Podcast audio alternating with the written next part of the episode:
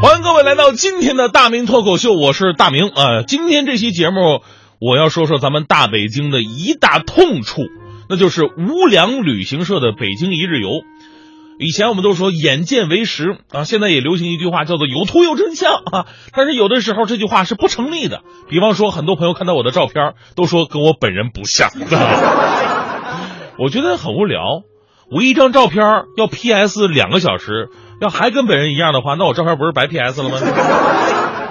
同样的道理，无论是在网络搜索还是在实地考察，挂着北京一日游的牌子的这种旅行社多如牛毛，项目之丰富，价格之低廉，导游之热情，信誓之淡淡，都让人无比的动容啊。但实际上呢，只有亲历过，你才能感受到什么是真正的恐怖。接下来，这是一个真实而又悲伤的故事。我来北京三年多了啊，还没有时间去各大景点去转转。就是每天上班下班，我都会路过那个天安门。路过的时候，我跟那个毛主席问声好啊，也算是过了一个著名景点。但前不久放假，家里边有个亲戚孩子，哎，投奔我了，哎，要我陪他一起玩，而且孩子特特懂事，怕我怕我这个知道我忙，怕我分担分散精力嘛。他自己个儿主动报了一个北京一日游的团儿，什么长城、十三陵、鸟巢，一天全下来，中午还能八菜一汤。说怕我破费啊，说这个便宜，一个人才一百二十块钱。作为多年的媒体人，我深深知道便宜没好货，什么是旅游陷阱。但是为了亲切，看着他热情而期盼的双眼，我只能再上虎山行了。我们这个团里呢，我数了一下，一共二十多人，除了我们几个东北的，还有台湾来的、广东来的。报这个就是为了图个方便、便宜，而且呢，有人带着玩嘛。你要自己的话，一百二。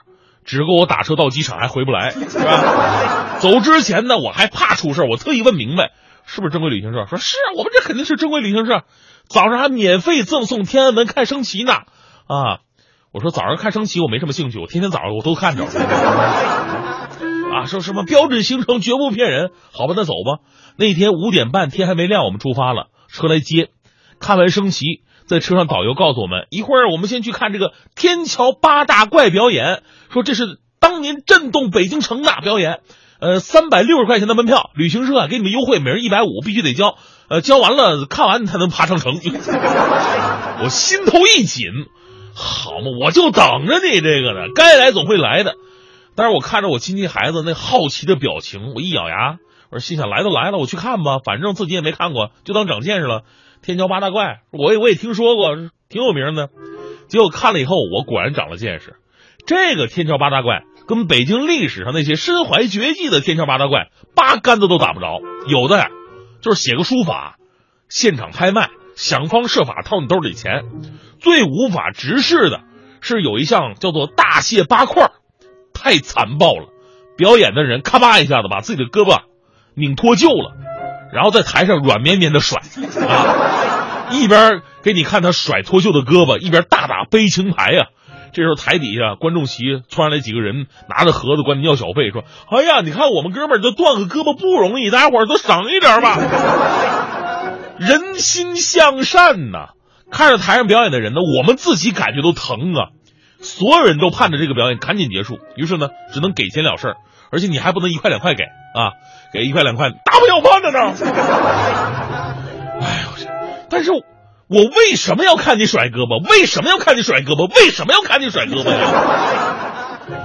接下来咱们说重点啊，我们主要是来爬这个八达岭长城的。之前那都是余兴项目，到了八达岭长城，一看吧，总是觉得有点不太对劲儿，跟《戏说乾隆》里边那个长城好像长得不太一样。虽然我没爬过，但是从小到大，长城一直都是我们心中的骄傲啊！中国人的图腾，谁不知道啊？那应该是雄伟峻丽、气势恢宏。眼前这个长城吧，感觉也也够古老的，也有点那个气势，但为什么那么短呢？啊，不是说好万里长城，为什么我们四十分钟就走个来回了呢？这个。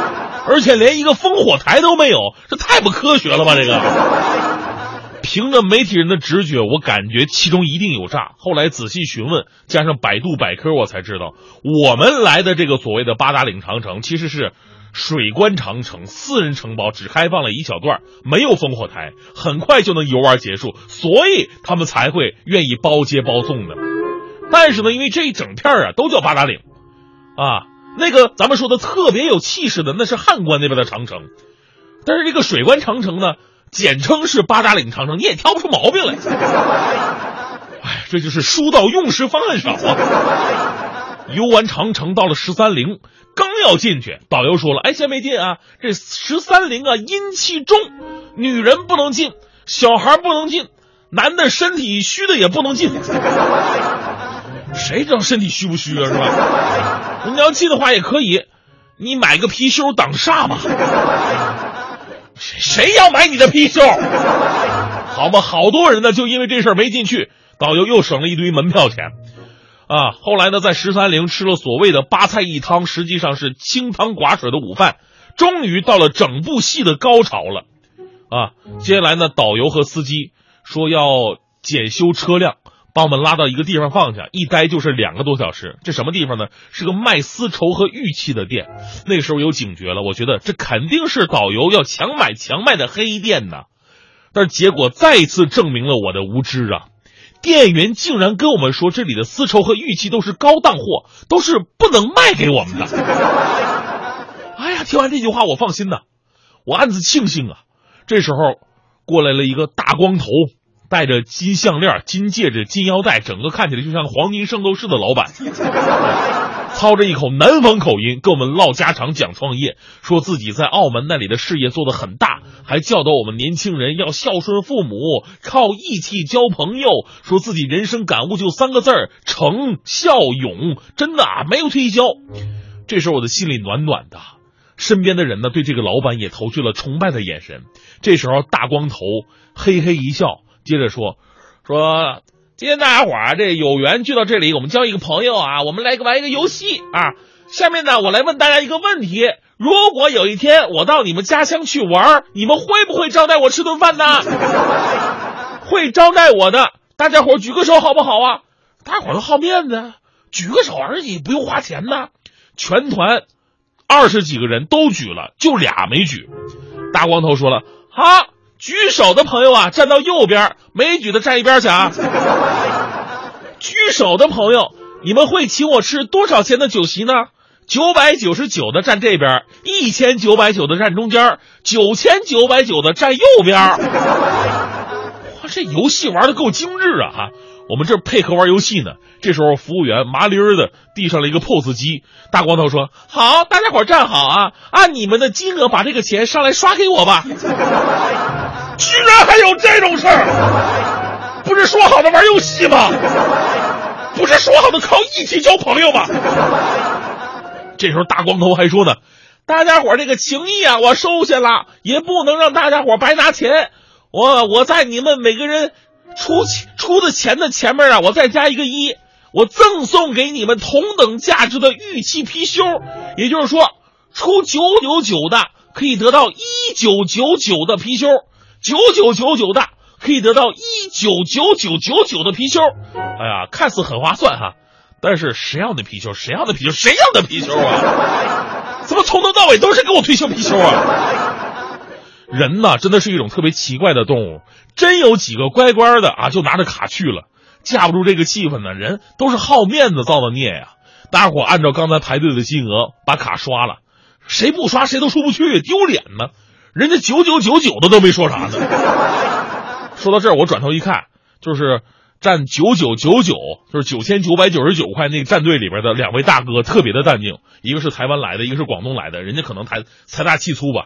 而且临走的时候呢，他们也没和大家伙一起上车，而是被老板留下了，说什么情深意重，这么讲究的人要开自己的劳斯莱斯亲自送咱们。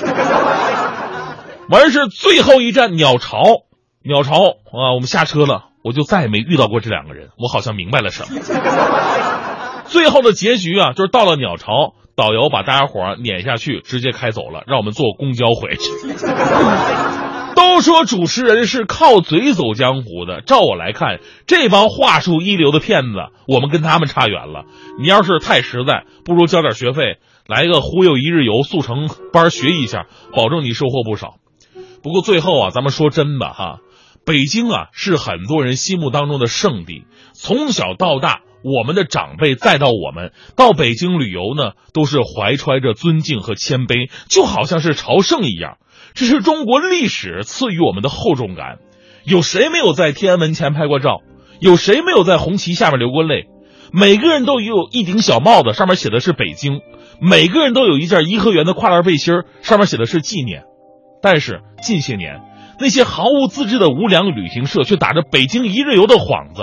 肆意的诈骗我们老百姓的钱财，透支着人们对于北京的爱，最后伤害的是什么？是我们心心念的北京，北京。我的心似乎从。